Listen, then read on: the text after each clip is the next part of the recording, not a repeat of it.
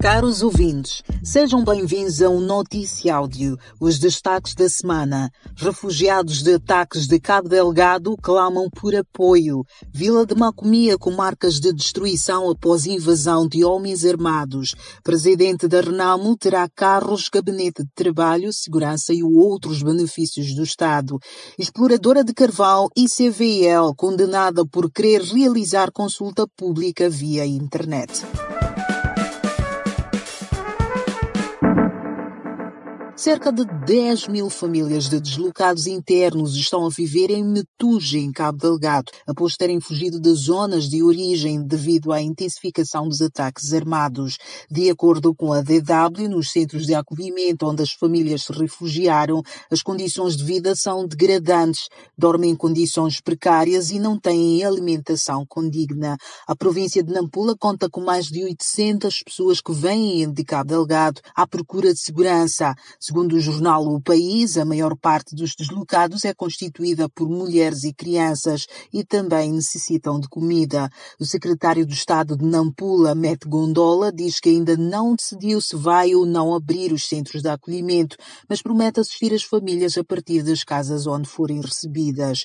Entretanto, 10 pessoas, das quais duas crianças e duas mulheres, morreram na terça-feira na sequência de um naufrágio de uma embarcação a vela na zona de Chiu, Pemba, em Cabo Delgado. A embarcação que levava a bordo 43 passageiros e 3 tripulantes saía da ilha de Dambuzo, distrito de Mocimboa da Praia, com destino a Nacala, província de Nampula. O distrito de Malcomia foi invadido na noite de quarta-feira passada, tendo havido ataques que duraram até sábado, facto que fez com que muitos residentes se refugiassem nas matas, onde passaram três dias consecutivos sem quase nada para comer e beber. Sem energia elétrica, sem habitual circulação de pessoas, a vila está irreconhecível. De acordo com o jornal de Chopela, muitas infraestruturas públicas e estabelecimentos privados foram destruídos e outros simplesmente queimados até virarem cinzas. Os ataques resultaram em muitos mortos, tanto do lado das forças de defesa e segurança, dos atacantes, assim como da população.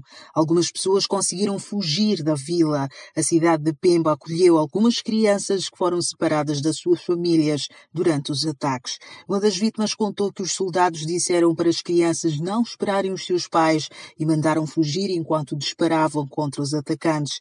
A vítima conta que caminharam a pé na mata até a aldeia de Nakate e dormiram. Nos dias seguintes dormiam nas aldeias de Metambo e Moja. Por fim, foram transportadas por militares para cidade da Pemba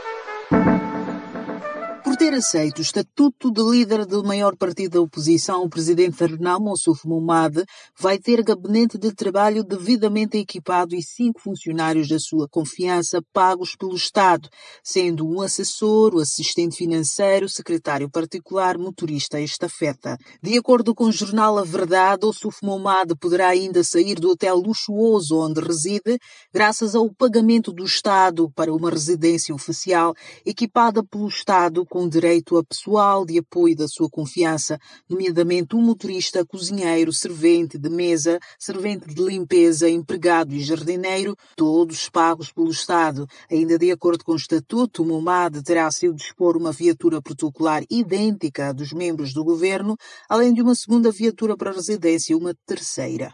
MOMAD vai também continuar a possuir segurança e proteção, garantidas exclusivamente pela Polícia da República de Moçambique, assistência médica medicamentosa extensiva à sua esposa e filhos. O estatuto indica também que ele vai se beneficiar de ajudas de custo em caso de deslocações nas missões de serviço do Estado, dentro ou fora do país, incluindo as incumbidas do chefe do Estado e terá ainda direito a subsídio de reintegração. O jornal A Verdade apurou ainda que o Suflumado vai ter salário de cerca de 132 mil meticais mensais e ainda subsídio de comunicação no valor de 10 mil meticais mensais.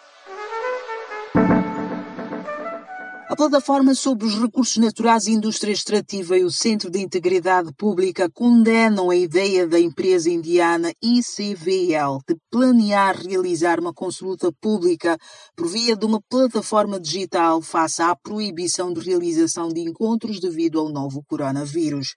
As duas organizações dizem ser de conhecimento geral que as comunidades que são os maiores interessados em fazer parte do encontro não estejam em condições de participar de forma produtiva numa reunião que irá ocorrer de forma virtual e por isso sugerem um adiamento do mesmo para uma data em que os demais interessados, principalmente as comunidades, possam participar.